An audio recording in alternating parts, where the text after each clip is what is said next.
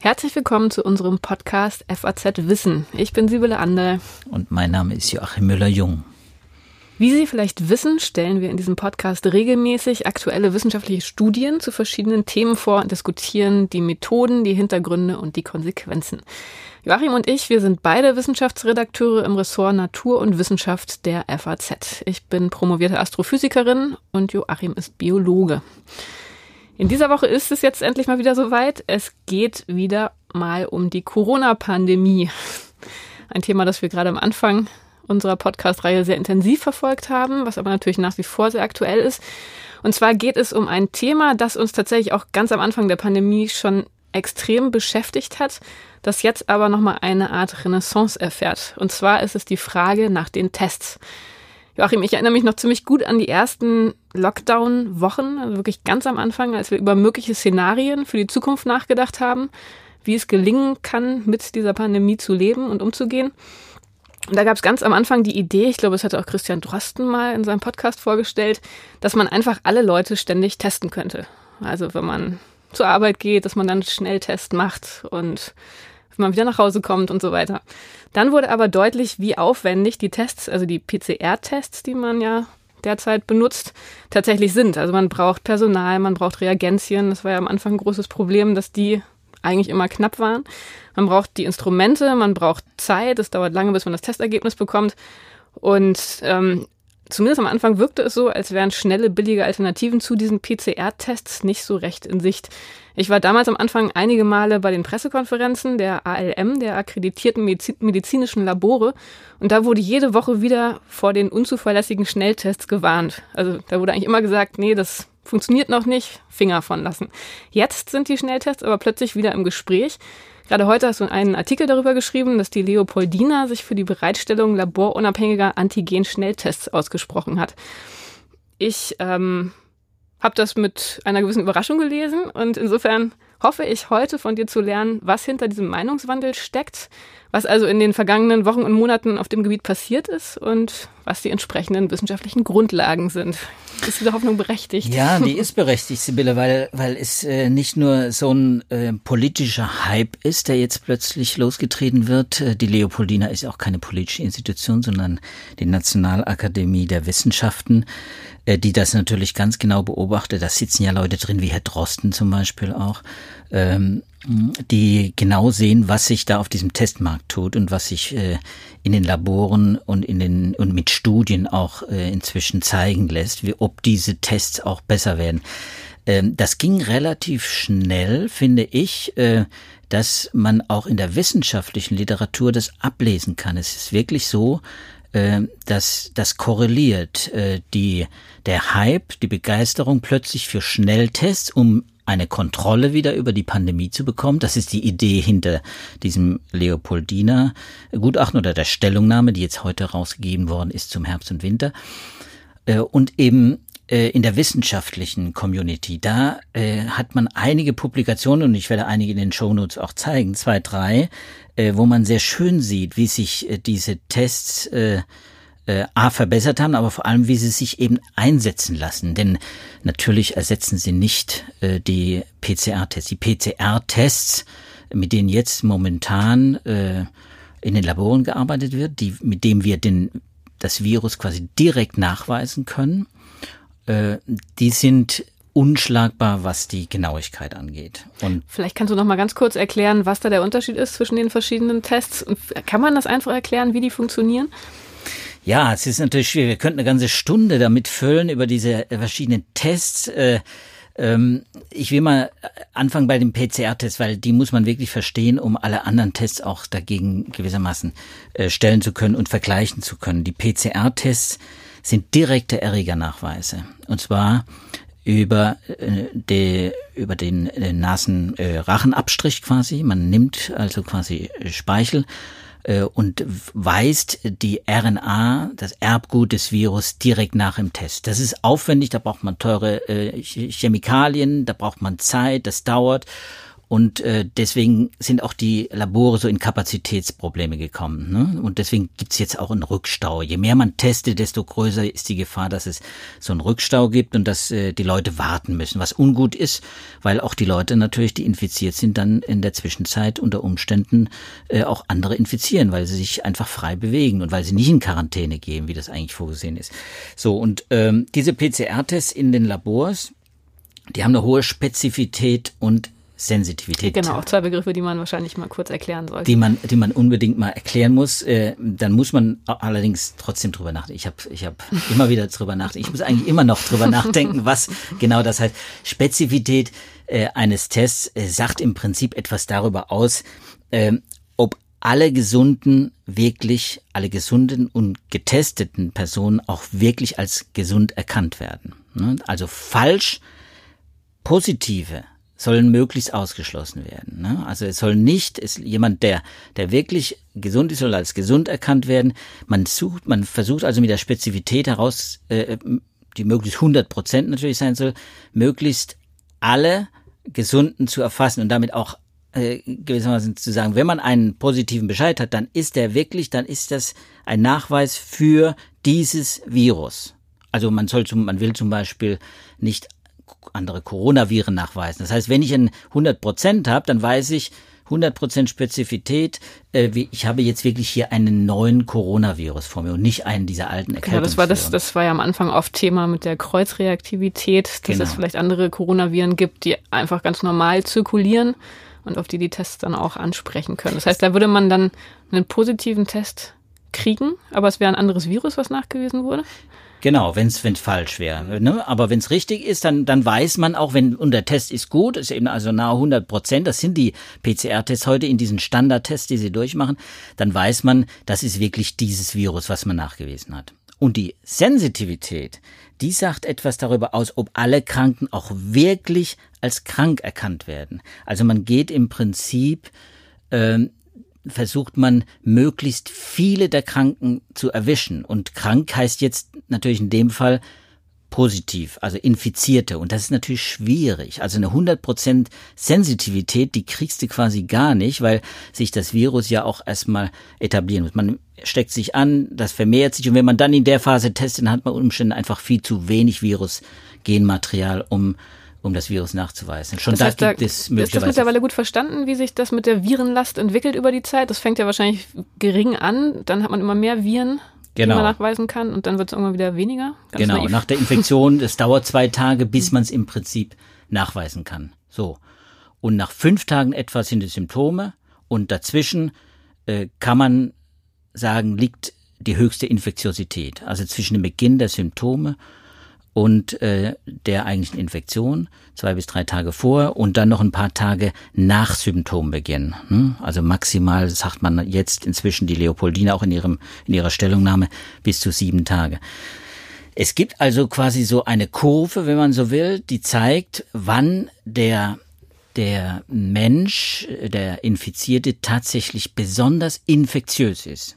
Nämlich dann, wenn die Zahl der Viren relativ hoch ist und wenn er äh, dann auch äh, unter Umständen eben auch viel unterwegs ist und es vielleicht gar nicht weiß. Und das sind eben, weil diese hohe Infektiosität bereits vor dem äh, vor den Symptombeginn äh, einsetzt, sind das eben auch viele, die wirklich äh, herumlaufen, infiziert sind, herumlaufen und dann ähm, andere Leute anstecken, ohne dass sie es wissen. Und jetzt kommen diese neuen Tests ins Spiel. Genau, aber erstmal deshalb braucht man eine hohe Sensitivität, damit so ein Test dann auch schon rechtzeitig anspringt und sagt, du genau. bist infiziert, bleib zu Hause. Genau, das ist das. Und diese neuen, äh, diese Schnelltests, äh, die sind nicht so sensitiv wie PCR-Tests, aber sie haben eine Sensitivität, die sich gesteigert hat in den letzten Monaten, die jetzt bei einigen dieser käuflichen Tests, und es sind einige Hersteller inzwischen unterwegs, ähm, die bieten Sensitivitäten von über 90 Prozent an. Äh, das heißt, man, es werden viele dann äh, tatsächlich nicht ermittelt, dieser Kranken,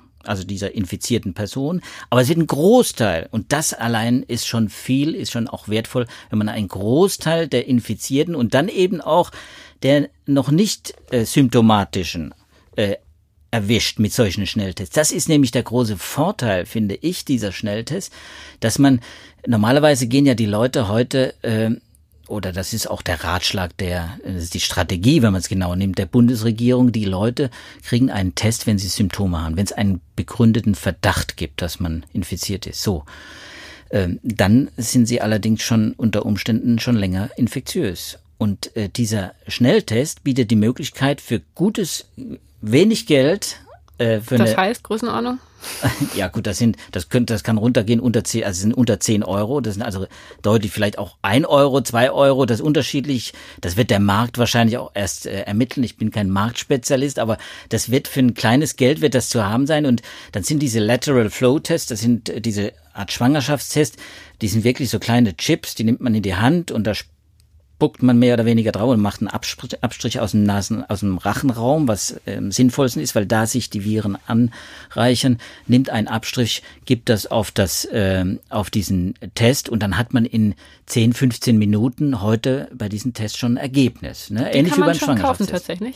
Die kann man schon kaufen. Die sind auch zum Teil schon äh, in Gebrauch, wie ich erfahren habe, zum Beispiel an der Universitätsklinik in Heidelberg, äh, in der äh, Hals-Nasen-Ohrenklinik. Da werden diese Tests auch schon benutzt, gewissermaßen am Eingang, um bei Leuten, von denen man nicht weiß, die keinen Test vorlegen können, keinen PCR-Test, da muss man halt über Nacht warten oder vielleicht auch länger unter Umständen, dass diese Leute äh, dann äh, schon mal getestet werden und man einen Großteil eben auch der Infizierten erwischt. Man äh, kann sich nicht sicher sein, dass die tatsächlich äh, äh, negativ sind, wenn man ein negatives Ergebnis hat bei diesen Schnelltests. Aber man erwischt unter Umständen einen oder anderen und kann den dann auch entsprechend anders behandeln in der Klinik. So, und das, diese Tests gibt's auch schon auf dem Markt. Allerdings gibt es Einschränkungen und das, die sind wichtig hier jetzt für uns auch in Deutschland, aber eben äh, eigentlich auch weltweit, weil man äh, eigentlich äh, wegen dieser Kritik, dass sie zu ungenau sind, äh, gesagt hat, okay, die Zulassung die funktioniert eigentlich nur, indem man sie äh, vergleicht mit PCR-Tests. Also sie müssen annähernd so PCR-Qualität haben, wenigstens annähernd, dann können wir sie zulassen. Deswegen in den USA zum Beispiel ist im Mai schon ein, ein Antigen-Test zugelassen worden, der hat diese Bedingungen erfüllt.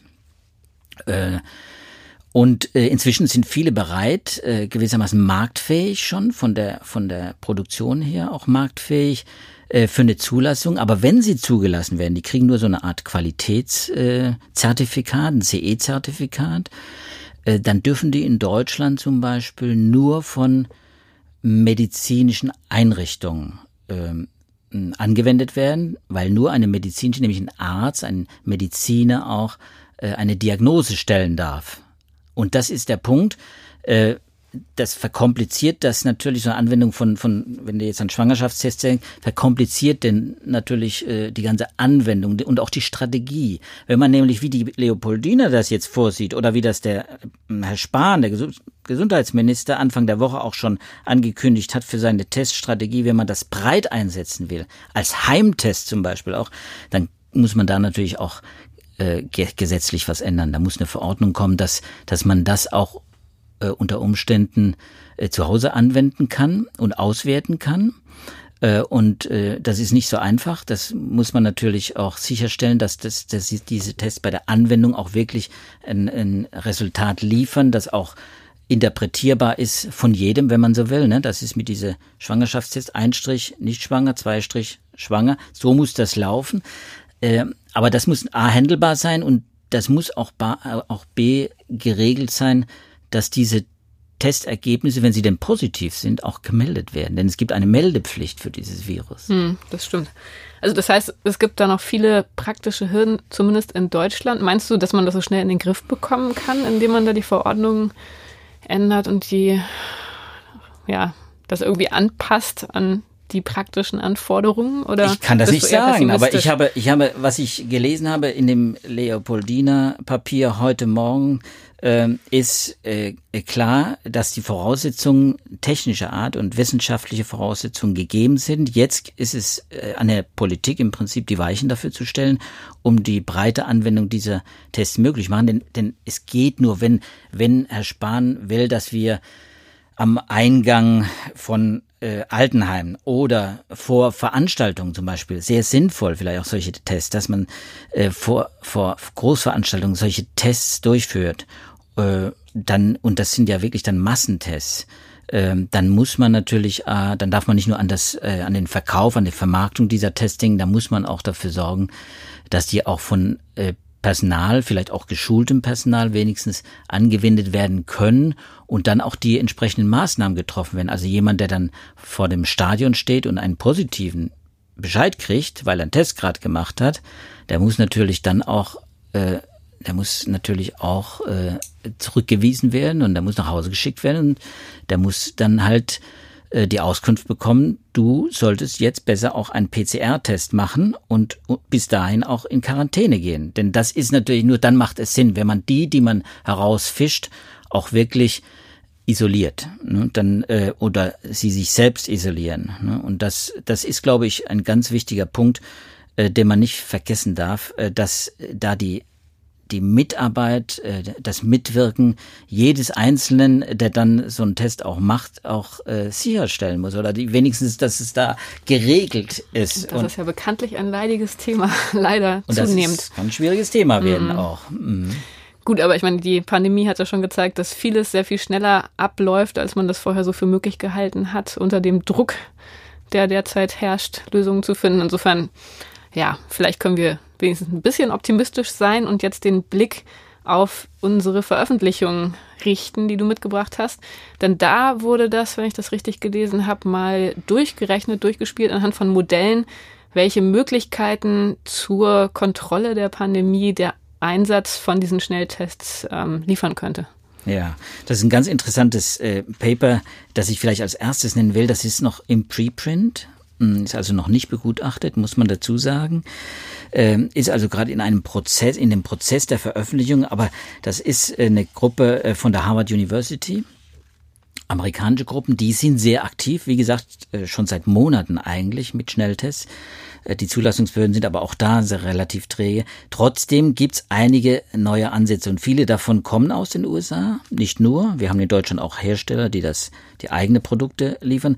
Aber das fand ich eine interessante Studie, die hier vorgelegt worden ist von dieser Harvard-Gruppe, in der sie mal gezeigt haben, was würde denn und modelliert haben, auch das modelliert und quasi Realweltdaten auch äh, gesammelt haben, was bringt denn so ein Schnelltest-Screening gegenüber dem PCR-Screening? Also sie haben es wirklich verglichen und haben geguckt, wenn diese Tests zwar nicht so genau sind wie die PCR-Tests, aber sie dafür einfach in der breiten Masse angewendet werden, in dem Fall nämlich in ganzen Regionen äh, quasi mh, mm, bevölkerungsweit angewendet werden und dann auch mit einer gewissen Häufigkeit, das heißt ein, zweimal die Woche oder alle zwei Wochen. Man hat da Modellstudien gemacht und hat eine Region gehabt in Brasilien, äh, da hat man äh, Echtweltdaten gehabt. Also da konnte man wirklich äh, mal testen mit diesen Schnelltests und dann äh, vergleichen PCR-Tests, was sind die, was sind die, die, die Resultate, die man dann bekommt. Kann man dann, kann man mit solchen Schnelltests unter Umständen die Pandemie besser in den Griff bekommen, unter Kontrolle bekommen, als äh, mit diesen PCR-Tests, die ja teuer sind, die, wie wir wissen, eben viele Probleme haben, Kapazität äh, und Verzögerung etc., zeitliche Verzögerung.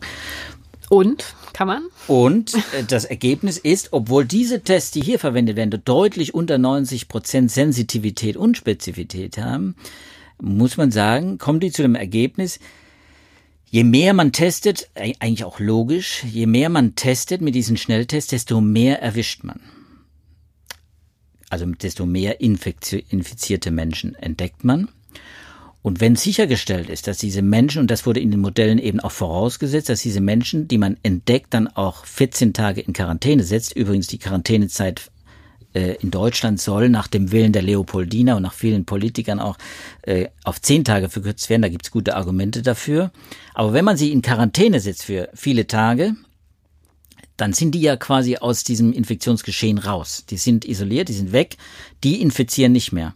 Und dann ist, kommt dieser Vorteil eben zum Tragen, dass man viele erwischt bei diesem Screening, ähm, die gar nicht zum Testen gehen würden wie beim PCR-Test. Der PCR-Test ist genau, sehr genau, aber lückenhaft und wird nur für ganz bestimmte Gruppen angewendet, nämlich die, die Symptome zeigen. Und hier ist es so, dass man sagt, okay, wir testen einfach regelmäßig, ein bis zweimal die Woche oder alle zwei Wochen testen dafür alle und gucken mal, wie viele fischen wir da raus. Und äh, das ist natürlich auch ein sehr aufwendiges äh, Verfahren. Ich glaube, so wie es da in diesem Modell und in diesem Paper auch äh, vorgerechnet wurde, kann man es wahrscheinlich bei uns nicht vergleichen. Da wird man das für Großveranstaltungen verwenden, da wird man es vor Heim, vielleicht auch an Schulen und sowas verwenden.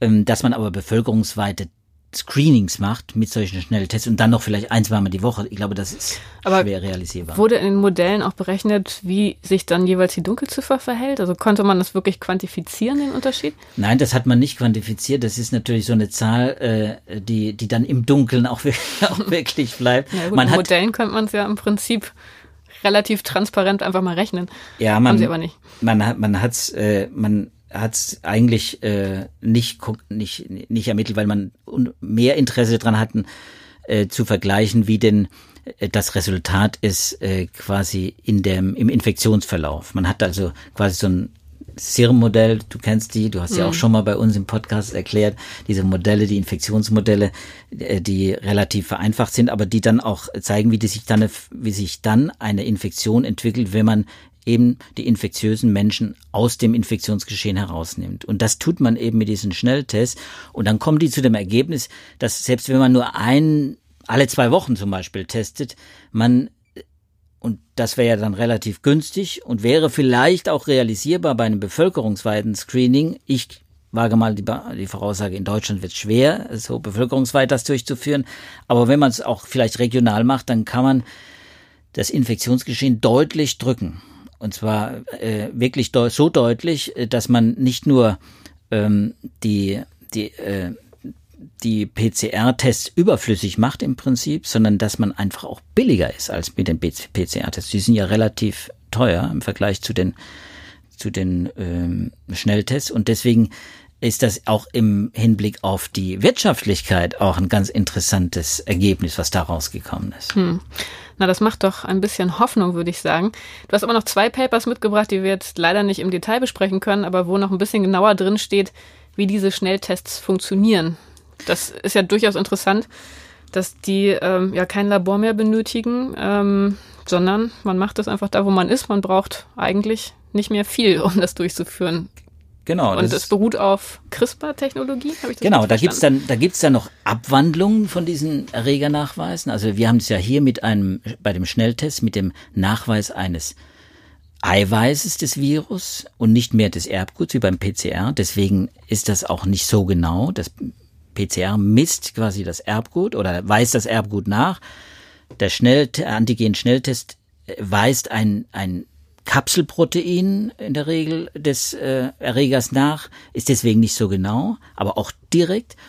Und dann gibt es seit einiger Zeit, und da habe ich zwei Paper mitgebracht aus Nature Communications, eins und eins auf, aus dem New England Journal, beide auch wieder amerikanische Gruppen, einmal MIT, auch sehr gute Gruppen, äh, die das äh, mal gezeigt haben, was man mit, mit neueren, so eine Art äh, Variante äh, von PCR-Tests machen kann. Und zwar Varianten, die nicht nur schneller funktionieren als der PCR-Test, sondern auch unter Bedingungen, die, die einfacher, die man vielleicht sogar in Apotheken oder auch in, in, in Arztpraxen sowas leicht herstellen kann. Die, also das geht dann nicht mit, mit, äh, mit so, so einer Art Schwangerschafts-, Lateral Flow Test, sondern da braucht man dann auch noch eine Zentrifuge zum Beispiel. Ähm, ein Handwärmer habe ich gelesen. Oder ein Handwärmer, genau. es gibt da ganz interessante Varianten. Hm. Und bei diesen Tests wird dann äh, auch äh, äh, das Erbgut nach, also Teile aus dem Erbgut des Virus nachgewiesen. Deswegen sind sie auch äh, sehr spezifisch. Zum Teil eben bei diesen ähm, neuen, bei diesen CRISPR-Tests eben so spezifisch, fast wie angeblich so spezifisch. Ich kann das nicht beurteilen, aber äh, das sind begutachtete Paper und äh, das werden auch, äh, dann wird sich auch in den weiteren Veröffentlichungen noch zeigen, da werden auch die Labore sicher sich genau angucken. Die sind ähnlich äh, genau wie die PCR-Tests und lassen sich allerdings auch in ein, zwei Stunden durchführen oder noch kürzer, brauchen nur einen Arbeitsschritt und, äh, und es funktioniert eben auch ohne Blutabnahme. Das ist auch immer wichtig. Für einen direkten Nebenerregernachweis braucht man keine Blutabnahme. Da reicht der Speichel oder reicht ein äh, Rachenabstrich. Äh, und, und wenn das funktioniert, finde ich, sind das natürlich auch interessante Verfahren. Verfahren. CRISPR äh, ist für mich immer spannend, äh, weil ja, CRISPR weiß, die Genschere, genau, ist, ist, die, ist die neue Gentechnik, wenn man so will. Aber in dem Fall ist sie wirklich auch nützlich für die Diagnostik und man sieht, wie stark, es gibt übrigens auch letzte Woche ein Paper äh, in den Proceedings, äh, das müssen wir jetzt dazu nicht packen, weil es da nämlich um Malaria geht. Auch Malaria-Nachweistests werden inzwischen mit CRISPR-Cas äh, entwickelt und man sieht, da, da ist etwas im, im Anmarsch, äh, eine neue Technologie, die äh, diese Antigentests äh, mindestens ergänzen kann. Was sich da durchsetzt, weiß man gar nicht. Äh, ich halte diese Lateral Flow natürlich jetzt im Moment für den bevorstehenden Herbst und Winter vielleicht wirklich die für die ideale äh, Lösung äh, für bestimmte Situationen. Und das wird sicher noch diskutiert werden in den nächsten Wochen. Ja, sehr spannend und ich denke tatsächlich mal ein ganz hoffnungsvoller Ausblick vielleicht auf die nächsten Monate, der noch ein paar neue Optionen und Strategien eröffnen kann. Leider ist unsere Zeit schon wieder um, sonst hätte ich jetzt noch gefragt, was genau hinter diesen CRISPR-Methoden steckt, aber das würde unsere Zeit massiv sprengen, fürchte ich. Vielen Dank, lieber Joachim, für diese Einblicke. Gerne doch. Vielen Dank an Sie fürs Zuhören. Das war der Podcast FAZ Wissen. Wir verabschieden uns und freuen uns, wenn Sie auch beim nächsten Mal wieder mit dabei sind. Und wenn Ihnen dieser Podcast gefällt und Sie uns in Zukunft nicht verpassen wollen, dann können Sie uns bei Spotify, Apple Podcast oder bei jedem anderen Podcatcher gerne abonnieren. Darüber würden wir uns natürlich sehr freuen. Also vielen Dank nochmal fürs Zuhören, bleiben Sie gesund und bis bald. Tschüss. Tschüss zusammen, bleiben Sie gesund.